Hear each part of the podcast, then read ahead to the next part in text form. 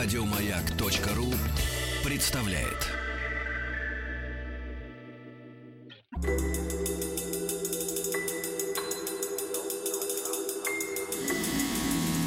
Объект 22.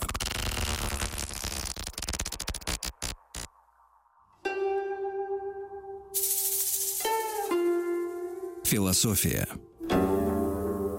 Это «Объект-22», я Евгений Стаховский, и очередная серия цикла о истории философии. Сегодня, мне кажется, довольно интересный э, автор. Сейчас о нем скажу, конечно, отдельно, но э, сначала вот о чем здесь уже Владимир Игоревич Стрелков, кандидат философских наук, доцент кафедры истории и зарубежной философии философского факультета РГГУ. Владимир Игоревич, здравствуйте.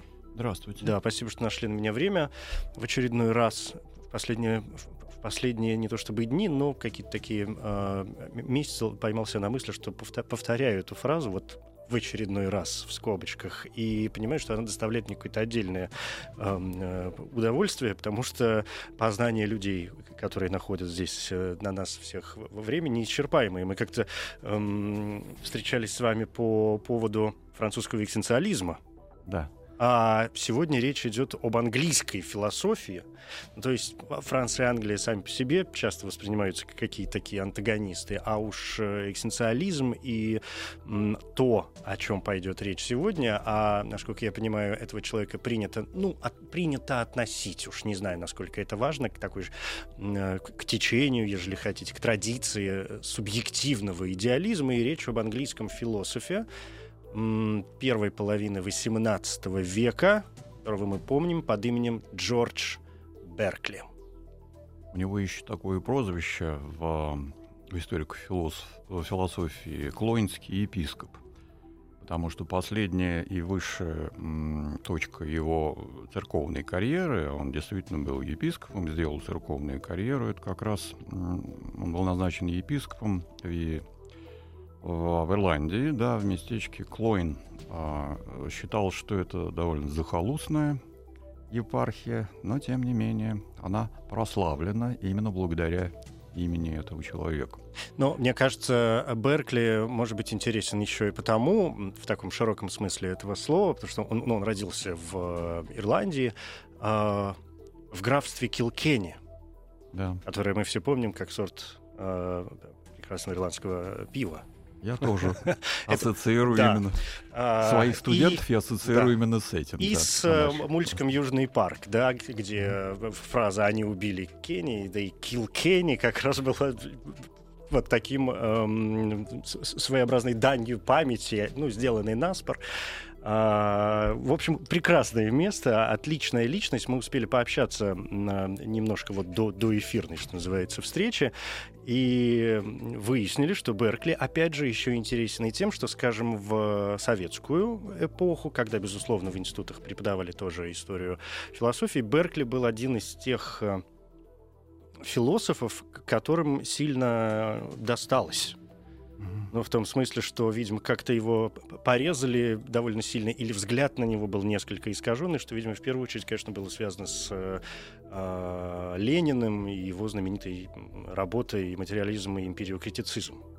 Да, безусловно. Ну, с одной стороны, конечно, это сыграло и позитивную роль, такое внимание к Беркли, потому что действительно а, это цитирование весьма обильное, Беркли, который мы встречаем в, это, в этой работе Ленина, оно, ну, по крайней мере, дает нам познакомиться с текстами самого Беркли, до которого, возможно, у нас, до которых, возможно, у нас просто не дошли бы руки, если бы не Владимир вот, Ильич, если да. бы этого контекста не было, да. Так что можем сказать спасибо Владимиру Ильичу за, за эту рекламу, внимание, за этот да. пиар, да. Ну, сегодня, надеюсь, у нас будет возможность как-то в человеческом смысле уже сегодняшним нашим взглядом э, без каких-то идеологических подоплек посмотреть на творчество этого философа. Э, я, насколько понимаю, Беркли ведь, э, по моим воспоминаниям, по каким-то моим ощущениям от него, в первую очередь знаменит вот этим своим э, пресловутым, я бы даже сказал, постулатом, ежели хотите, об э, отрицании существования материи, что само по себе звучит очень подозрительно. Ну, я бы сказал, что... Ну, начать с того, что Беркли входит в... Ну, во всяком случае, принято так считать, и я согласен с этой традицией, в плеяду великих английских философов, великих английских эмпириков 17-18 а, века. Это прежде всего Лок. А, они по времени как раз идут э, друг за другом. Лок, потом, собственно, Беркли и Юм. И в этом смысле они друг друга с друг другом полемизируют, а, а дополняют, видоизменяют а, этот самый эмпиризм и в конце концов развенчивают ее. А по крайней мере, это мы можем констатировать в случае Юма. И э, именно как эмпирики они также поступают э, с материей как субстанцией. Это мы видим у Лока и продолжение э, как раз у Беркли и в конце концов у Юма. Но что касается Беркли, то он не мог в основной своей работе эпистемологической, именно опыт о человеческом разумении, он э, э, не, э, хотя, возможно, и желал бы, но не смог утвердительно ответить на вопрос, существует ли материальная субстанция или нет. А, э, по-английски термин, который он употреблял, он не говорил субстанция, он говорил support. Подложка обычно переводят. Это некоторая опора, да, а, имел он в виду, собственно, а, носителя каких-то качеств чувственно воспринимаемых, да, а, которые вроде бы предполагают, что эта самая субстанция должна быть. Но именно эмпиризм затруднял, эмпирическая позиция фундаментальная, затрудняла как раз достижение такой уверенной, уверенное утверждение, что э, субстанция материальная существует. Потому что на уровне чувственного восприятия мы именно свойства воспринимаем, в том числе субстанции. Но саму себе субстанцию мы чувственно воспринимать не можем. Да. А что звучит, вот я опять, что звучит действительно очень подозрительно. Как это можем и не можем? Ну, то есть можем одно, но не можем другое мы можем домыслить, да, но, да. собственно, если мы опираемся на эту самую сенсуалистическую догму, в соответствии с которой нет ничего в разуме, чего до этого не было а в чувствах, да, то, собственно, как раз э, из, собственно, чувств мы э, субстанцию, реальность субстанции вывести не можем. Мы можем домыслить, но это, этот наш домысел в некотором смысле так домыслом и останется — то есть Лок предполагал, что материальная субстанция существует, но утверждать это точно он не мог. А Беркли в этом смысле, отталкиваясь от той же самой позиции, то есть сенсуалистической, пошел еще дальше. И в этом смысле он поступил, может быть, более логично, чем Лок. А именно, да, признал, что, собственно, все, о чем мы можем, о чем эмпирик может говорить, это содержание сознания. Вот этот его, вот этот подложка, да, но подложка не в субстанции материальной, а в совокупности чувственного опыта. Собственно, преодолеть это вот наличие, э, имеющийся в наличии чувственный опыт э, с точки зрения Беркли просто невозможно. Э, преодолеть в том смысле, что выйти к реальности самой по себе – Человек, а, по крайней мере, в том а, смысле, в каком он говорит о мире, имеет всегда в виду, так или иначе, именно этот самый чувственный опыт. Совокупность чувственных идей, да, которая, а, которая анализировал, много кто анализировал в 17 веке, а, ну вот и Лок, а, основной предтеча Беркли, прежде всего. А, Лок, в частности, это знаменитое разделение выделял э, идеи первичных качеств, идеи вторичных качеств. И э, Лок э, различал их с точки зрения э, того, с точки зрения их содержания и истинности этого самого содержания. С его точки зрения идеи первичных качеств, воспроизв... имеющиеся в нашем сознании, воспроизводят действительность саму по себе, мир сам по себе и его свойства. А идеи вторичных качеств субъективны. они субъективны не в том смысле, что они производят самим сознанием. Нет, видимо, с точки зрения Лока существует эта самая реальность вне нашего сознания, которая, воздействуя на наше, на наше сознание, производит эти самые идеи вторичных качеств. Что за идеи вторичных качеств? Это, а, это то, что мы воспринимаем через осязание, через обоняние. Через органы чувств, да. Да, через тактильные характеристики и так далее. Вот, вот эти вот э, идеи, они э, не воспроизводят действительность так, такой, какая она сама по себе. А вот идеи первичных качеств воспроизводят. А та, то уточнение фундаментальное, которое сделал Беркли в отношении этой позиции Лока, заключается в том, что он уравнял в правах идеи первичных качеств и идеи вторичных качеств. С его точки зрения они равным образом адресуют нас к самому человеческому чувственному опыту, а не к миру за пределами этого самого. У меня, да, у меня сейчас выстроилась такая, знаете, линеечка, состоящая из трех э, основных пунктов. Сюда бы, конечно, Лейбница еще, ну, бог с ним, э, с Лейбницем. А, значит, смотрите, в точке А допустим, чтобы не уходить совсем в, в какую-то глубину веков, э, присутствует Декарт, который со своим знаменитым когито эрго сум, где э, ощущение и самого себя, мысль да, самого себя является важной для того, чтобы ну, вот это вот разумное сомнение, которое где-то как-то что-то должно присутствовать, и только пропуская так или иначе через себя мы можем познавать другой мир. Посередке значит, появляется м- Беркли, все-таки, который э, уже, насколько я понимаю, утверждает вот это нечто наше внутреннее, идеальное, идеалистическое, э, духовное, то, что позволяет нам тоже воспринимать, и где я превращается в такую отдельную субстанцию, только благодаря способностям которой, способностям к восприятию суще... может существовать какая-либо материя, например, которую, э, ну и вообще все что угодно, все, что может э, существовать. И третий пункт, который здесь, и о котором, я надеюсь, мы когда-нибудь будем говорить, это уже феноменология со своей редукцией, да, где для познания вообще э, тех или иных э, явлений необходимо очистить сознание от, э, от всех домыслов, предрассудков, и чтобы познать истинную сущность вещей, нужно вообще забыть обо всем что мы знали о ней когда-нибудь и что-нибудь, чтобы, чтобы понять собственную чистоту.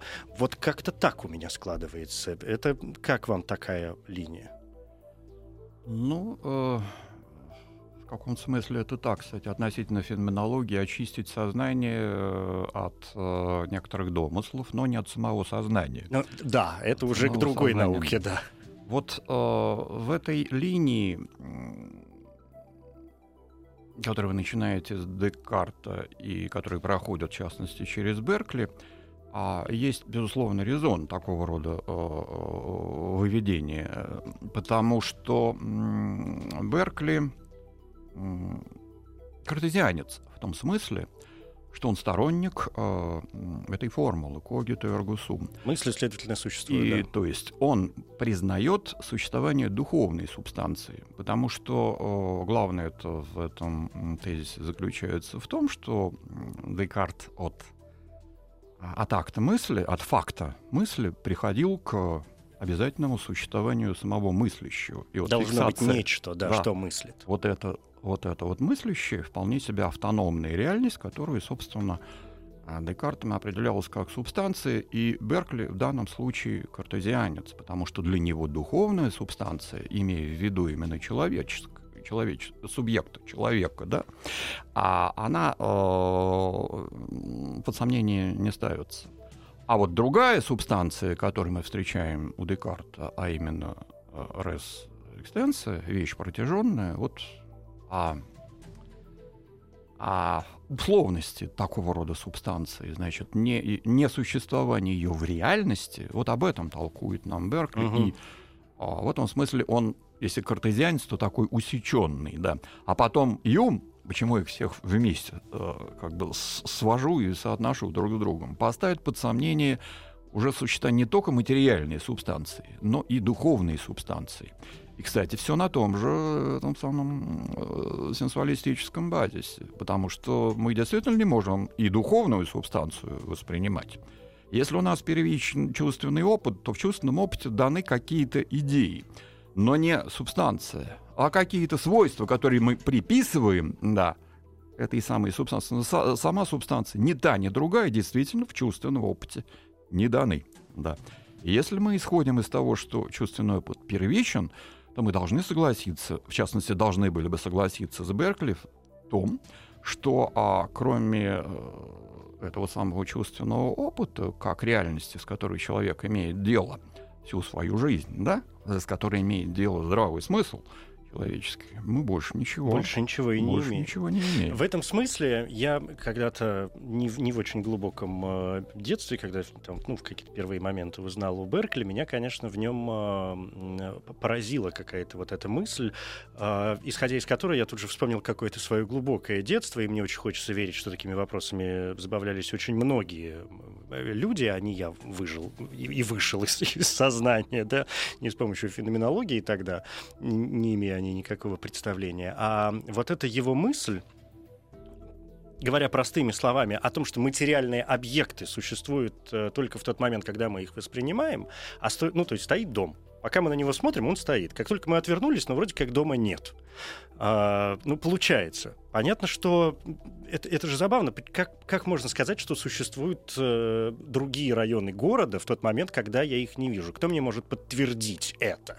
Действительно, если и э, как может э, существовать э, стол, пока я его не потрогаю, а он не кажется мне, потому что я сошел с ума, или это э, мое разгулявшееся воображение, а может быть, это не стол вовсе, может быть, и не деревянный совсем, и не с каким-нибудь там покрытием. К- крошки. А, Вы толкуете знаменитым тезисе Беркли «Esse est percipi» — «Существовать значит быть воспринимаемым». Да. И э, Беркли, наверное, э, был бы последним, кто согласился бы с тем, что э, если я, например, э, наблюдаю, не знаю, муху, ползущую по стеклу, да, она существует поскольку, поскольку я ее наблюдаю, и если я выйду из комнаты, то муха исчезнет. В этом смысле Беркли никакой не субъективный идеалист, а его позиция, она в значительной степени э, ну, соответствует его ну, как религиозной э, Позиции какой-то, Да, оснастки. Да, да. Мгм. В том смысле, что он, конечно, если говорить об идеализме, он все-таки скорее объективный идеалист, а не субъективный. Просто это его объективизм, он возникает из а, вот этого самого субъективизма, а, как некоторое уточнение, как некое м, расширение горизонта. Да. А все-таки именно как эмпирик, да, он начинает с анализа чувственного опыта.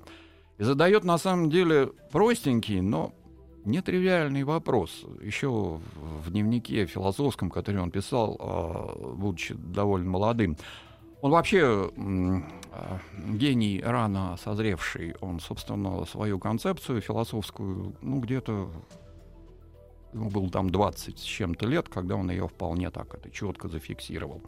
Так вот, а, вопрос, который он задает, такой, на что похоже ощущение? Рой отвечает, само на себя. Ощущение похоже само на себя. В этом смысле а, он а, критикует Локка, который предполагал, что ощущение похоже на реальность само по себе. Нет, из ощущений вытекает существование только самого ощущения. Да. И э, очень часто трактовали, в том числе и современники Беркли, и его потомки, и его критики, в том числе и в Советском Союзе, да, естественно, именно в том смысле, что он ведет дело к солипсизму.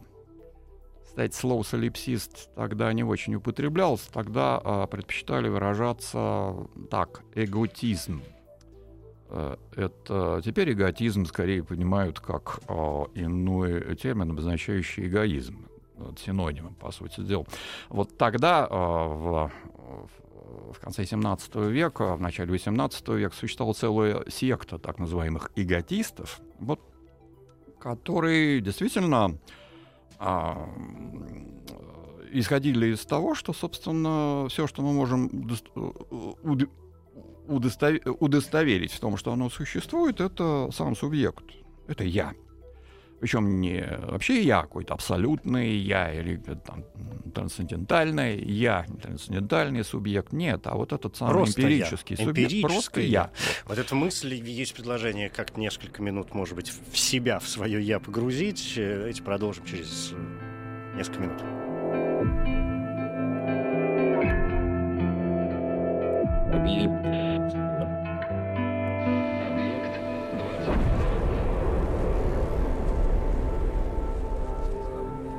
Объект 22.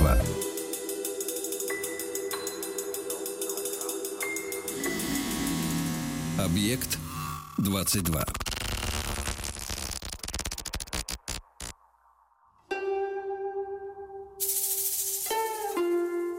Философия. Это «Объект-22», я Евгений Стаховский, здесь Владимир Игоревич Стрелков, кандидат философских наук, Джордж Беркли. Блестящий, конечно, человек, и я к нему очень как нежно отношусь, он крайне интересен для меня лично, поэтому особое удовольствие, такое еще дополнительное с вами сегодня беседовать. Но прежде чем мы продолжим, а, мне показалось важным, мне кажется, мы этого не сделали, пояснить э, некоторые произнесенные слова. Ну, мало ли, я не исключаю, что есть же люди, которые могут, например, не знать, что такое солипсизм. Ну, допустим, mm-hmm. да, тут стоит напомнить, что солипсизм — это, эм, ну, как бы правильная позиция, весьма, наверное, радикальная в какой-то мере и степени, э, в соответствии с которой человек, ну, допустим, я э, считаю себя э, единственным источником реальности, а все остальное лишь фон. Говоря иными словами, э, это такая мысль, цитируемое, не помню сейчас, к сожалению, из кого, о том, что, ну, неужели вы думаете, Богу было трудно создать весь этот мир для того, чтобы испытать одну единственную заблудшую душу? Но только я думаю, что это заблудшая душа моя, вы думаете, что это вы, а, может быть, человек, который нас сейчас слышит, вполне может прийти к выводу, что это как раз его душа, а мы здесь с вами для того, чтобы создать еще какой-то фон и, и, и еще больше его запутать. Мы являемся эпифеноменами его сознания. Да, да. Продуктами. Да. Да. Он, ну, же, он же воспринимаем им, опять же, исключительно чувственно, в данном случае с помощью звука. Ну, во всяком случае, а, опираться мы э, с точки зрения ну, сенсуалистической позиции должны именно как именно на чувственный опыт. И чувственный опыт указывает только сам на себя с этой точки зрения. Но, э, строго говоря, конечно, э, солипсизм не сильно, скажем так, распространен. Ни одного э, значительного философа, который действительно всерьез мог бы быть солипсистом, я не знаю. А и не потому, что это, как сказать, невозможно. Вот это, кстати, чисто да. солипсическая позиция. Да, я не знаю ни одного философа, который был бы солипсистом. Ну, скорее, это скептическая позиция. поэтому... А, нет, я не знаю, и не знаю, потому что серьезная философия невозможна в ситуации вот этого действительно крайнего солипсизма. Ну, радикальность здесь есть некоторая, И не потому, что а, это легко опровергнуть солипсиста опровергнуть в этом его солипсизме, наверное, невозможно. А это как-то контрпродуктивно, потому что на самом деле это сужает горизонт э, познания, и в этом смысле это просто не очень интересно.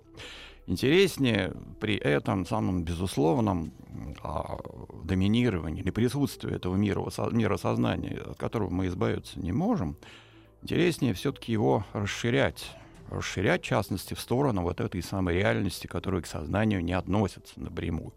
Это познавательная задача, но а для этого а, все-таки надо решить те проблемы, которые пытался решить в том числе и Беркли.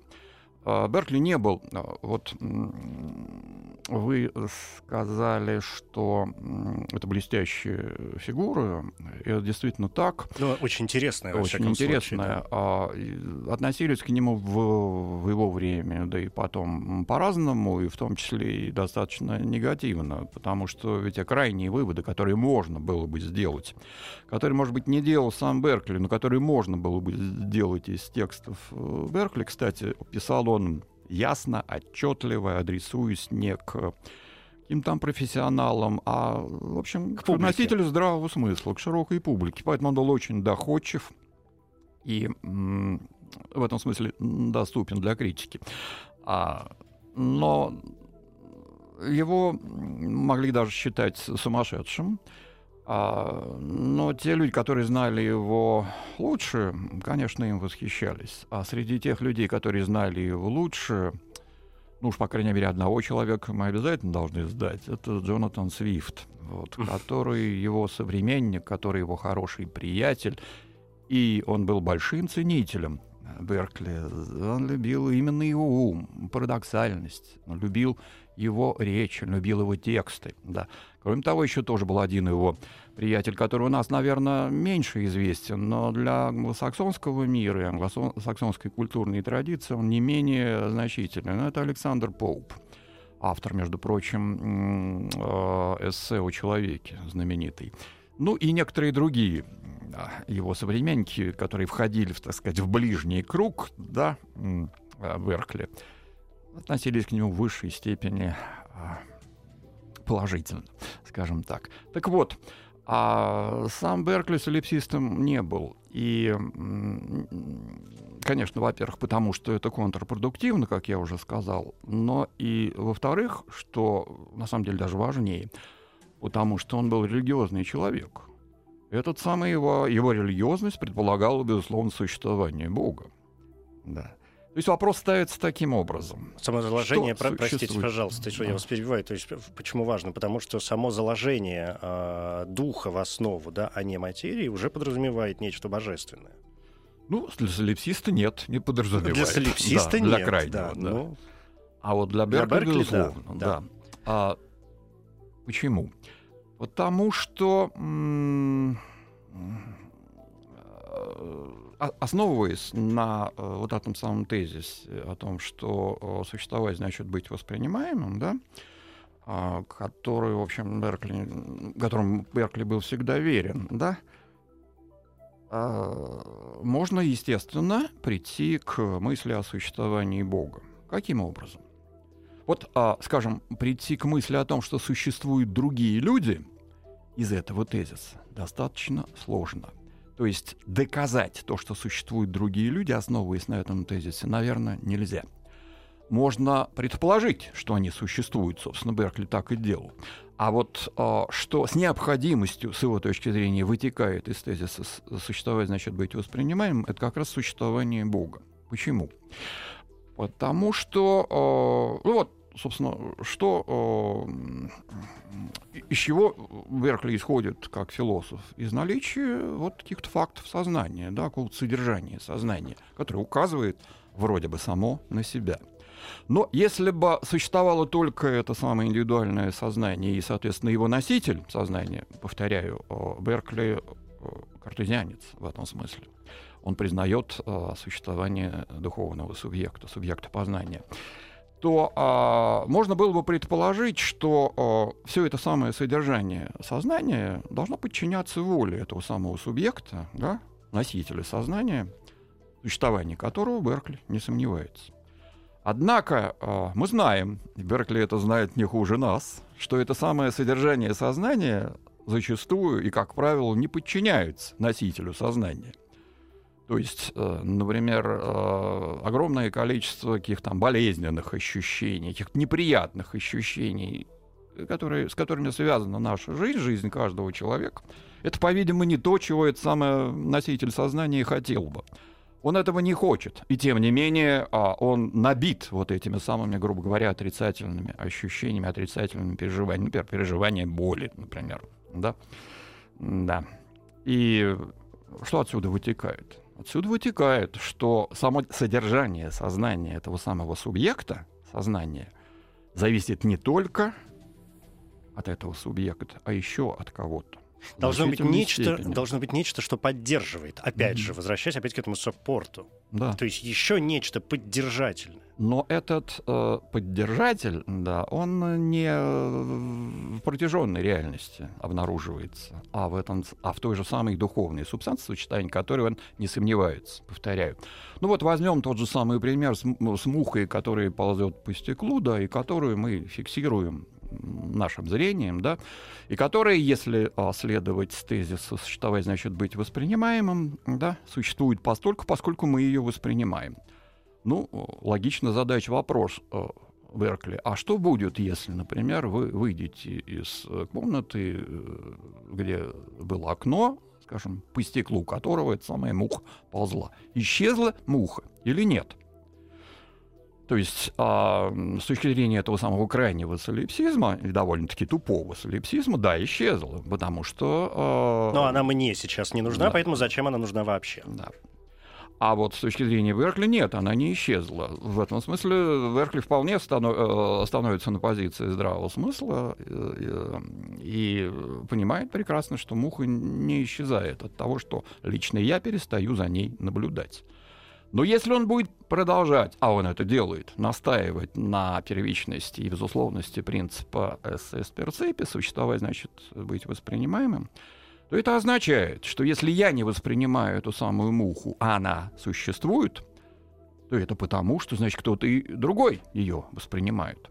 И этот другой, это не другой человек, потому что другой человек, какой-то другой человек тоже может, может уйти из комнаты, вообще эту муху может никто не наблюдать. То есть должен быть какой-то безусловный восприниматель. Да.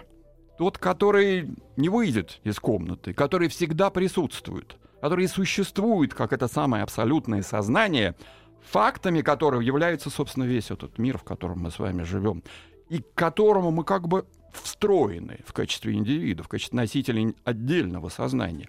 Мы, эти самые э, субъекты, да, я, отдельные люди, да, мы существуем внутри некой о, общей реальности, в конечном счете божественной реальности.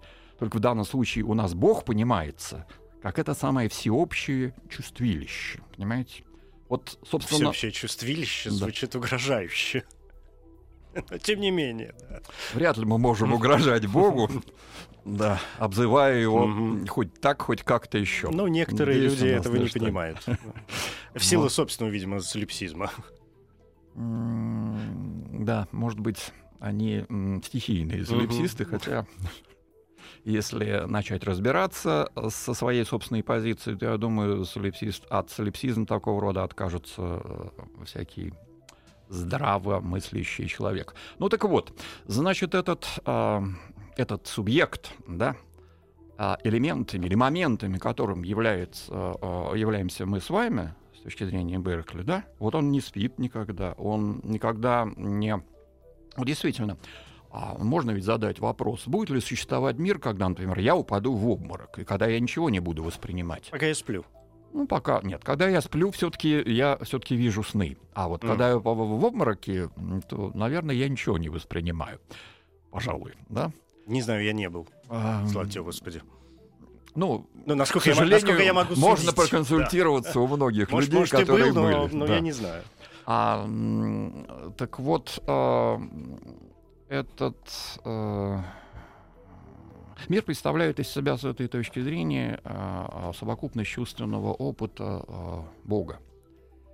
И сама независимость каких-то важных элементов или большей части содержания нашего сознания от нашей воли как раз указывает с точки зрения Беркли на то, что э, обязательно должен существовать этот, этот всевидящий глаз, да? Ну, то есть благодаря Беркли, помимо всего прочего, мы получаем еще одно, э, такое, одну попытку, во всяком случае, доказательства в рамках истории философии, попытку доказательства существования э, Бога, которое, опять же, и возвращаясь к Декарту, вполне продолжает его традиции. Но правильно ли я понимаю вот какую вещь? Значит, во-первых, у меня складывается м, ощущение, что э, из, ну, если вот подводить какой-то приблизительный итог, так уже под, под черточками, что, во-первых, Беркли, конечно, идет э, совершенно в противоположную сторону от, ну, например, всеми нами любимого Платона. То есть, если у Платона нечто существует само по себе, и мы постигаем это, да, ну, те самые платоновские идеи, то э, Беркли начинает исходить из того, что м, предметы существуют не сами по себе, и мы их постигаем поскольку они уже существуют в какой-то своей там сверхидее, изначальной идее. А мы постигаем не сами вещи, а качества, которыми эти вещи наделены. Мы имеем представление о качествах материальных э, объектов, материальных субстанций. Считается, что э, Беркли, поздний Беркли, автор такой работы, одной из последних его работ, которая называлась «Серис. Цепь». Что это? Как? Цепь? Се, э, Серис, двоеточие, цепь, а, chain. цепь. Давайте секунду. Философия. А, Джордж Беркли, да, я буквально на полусловие вас оборвал. Mm-hmm. Мы говорили о цепи. Ну да, это поздние его сочинения, не самые популярные, не самые известные, но, в общем, специалисты склонны считать, что вот в этом сочинении он как-то приближается к платонизму. Хотя вот я бы не совсем согласился с вами, что уж такой он э, радикально как-то от платонизма и платонической традиции отличается. Он э, всегда в некотором смысле был э, близок к платонизму, э, хотя бы потому, что он признавал, как и Платон, некоторую несамостоятельность того мира, который мы привыкли считать подлинным mm-hmm. миром. Да? Вот тем миром, который как раз базируется на этой самой пресловутой материальной субстанции. Да. Вот э, в этом смысле, конечно, а действительность зависит от сознания. Да, и она зависит от сознания а у Платона так же, как и у Беркли. Ну, что есть сознание? Сознание да, а вот есть сознание, деятельности а, мозга. Сознание э, мы ну, можем слушай, трактовать а, по-разному. А существует ли мозг в таком случае? Не есть ли он тоже э, не, нечто Это сложный вопрос. Нами, существует да. ли мозг? Да. Да. Я бы сказал так, что существует сознание. Вернее так. А какое отношение мозг имеет к сознанию? Вот это нет, не очень понятно, и э, не уверен, что это э, такой простой вопрос. Да, хорошо. Да. Так вот, э, в этом смысле его как миграция, если угодно, к платонизму более-менее классическому, она ну, объяснима именно э, как бы приверженностью вот, точки зрения не самостоятельности. То есть действительно мира вещей, да, который, э, который мы принимаем за подлинный. И вот он не был подлинным для э, Беркли, как не он был подлинным и для Платона. Теперь второе, второе э, положение. Возвращаясь опять же к по-прежнему любимому мною э, Декарту. Я правильно понимаю, что позиция, ну и доводы Беркли, который жил позже, Декарта. И если мы, по, по сути, э, отрицают его в некто, хоть он, вы сказали не раз, да, является картезианцем, но противоречат э, картезианской позиции.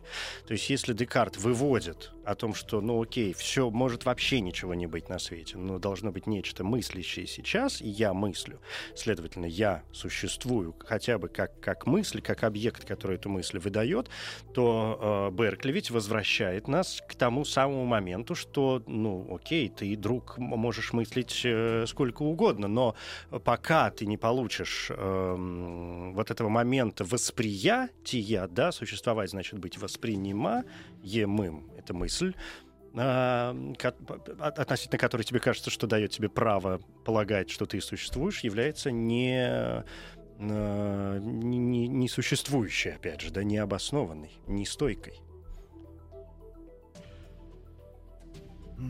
Я здесь вижу некоторое противоречие.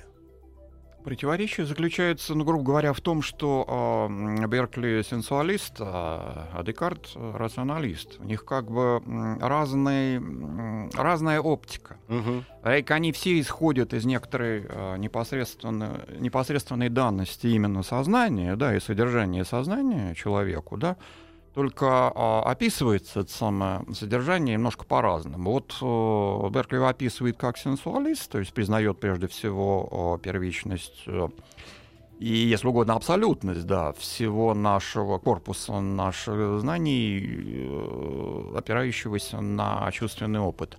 А для Декарта такого рода реальностью нашего сознания является врожденной идеей. идеей. И в этом смысле для него не ощущение, не восприятие а, является первичным и а, удостоверяющим наличие самого субъекта восприятия или ощущений, а мысль, разум. Угу. Вот в этом они отличны. Понятно, что с Беркли наверняка очень многие спорили, конечно. Беркли это спутник человечества, я бы сказал. Я так даже не нас... буду спорить с вами в этом смысле. Да, в этом есть некоторая правда.